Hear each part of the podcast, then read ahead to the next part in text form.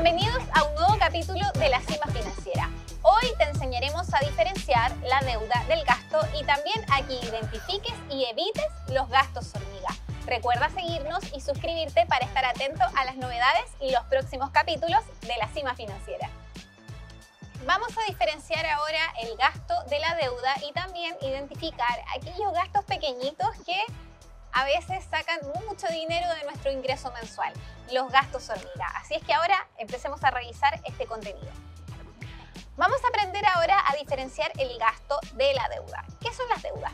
Cuando hablamos de deudas hablamos de compromisos de pago que asumimos con instituciones, por ejemplo, financieras o quizás con el retail, un préstamo de dinero o un adelanto de dinero, por ejemplo, un crédito de consumo.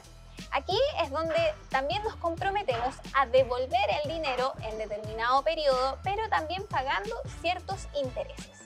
Estas son nuestras deudas. Ahora revisemos lo que son nuestros gastos. Cuando hablamos de gastos, hablamos de pagos más bien opcionales son pagos que si bien podemos realizar mes a mes, en un momento en que estemos más apretados económicamente, quizás podríamos reducirlos o evitarlos. Vamos a revisar los tipos de gastos. Hablamos de los gastos básicos, luego están los gastos personales y también los gastos hormiga. Revisemos entonces los gastos hormiga. Cuando hablamos de gastos hormiga nos referimos a estas pequeñas salidas de dinero que en el día a día pasan prácticamente desapercibidas, pero que al final de mes pueden ocupar parte importante de tu ingreso mensual. Y aquí te dejo algunos ejemplos. Está el clásico café de la esquina o el café en el día a día cuando vamos a la oficina o tenemos que salir de casa la bebida también de la máquina, que también se vuelve un hábito, sobre todo en épocas de calor.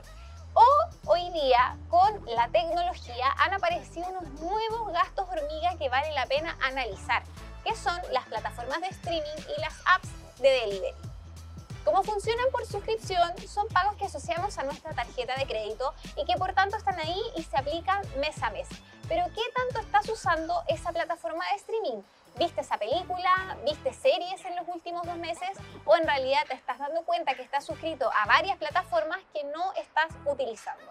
Eso se está convirtiendo hoy en una fuga de dinero.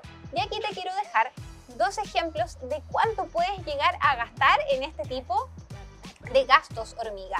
Si trabajas 20 días al mes y todos los días vas por un cafecito que tenga un valor de 2.400 pesos, eso significa que en un mes vas a desembolsar en torno a 48.000 pesos y al año ese gasto puede superar los 570.000. Pensemos ahora en las plataformas de streaming. Si estás suscrito a las cuatro más populares en Chile, al año puedes desembolsar 250 mil pesos. No te estamos diciendo que nunca más te compres el café o que elimines todas las suscripciones, pero sí que seas más consciente de, los, de estos gastos que estás haciendo y que en el día a día quizás no lo notas, pero que si empiezas a sacar la cuenta pueden estar llevándose gran parte de tu ingreso mensual. Espero que te haya quedado claro cuál es la diferencia entre el gasto y la deuda y que aprendas a evitar o al menos a reducir esos gastos hormiga que pueden estarse llevando parte importante de tu dinero.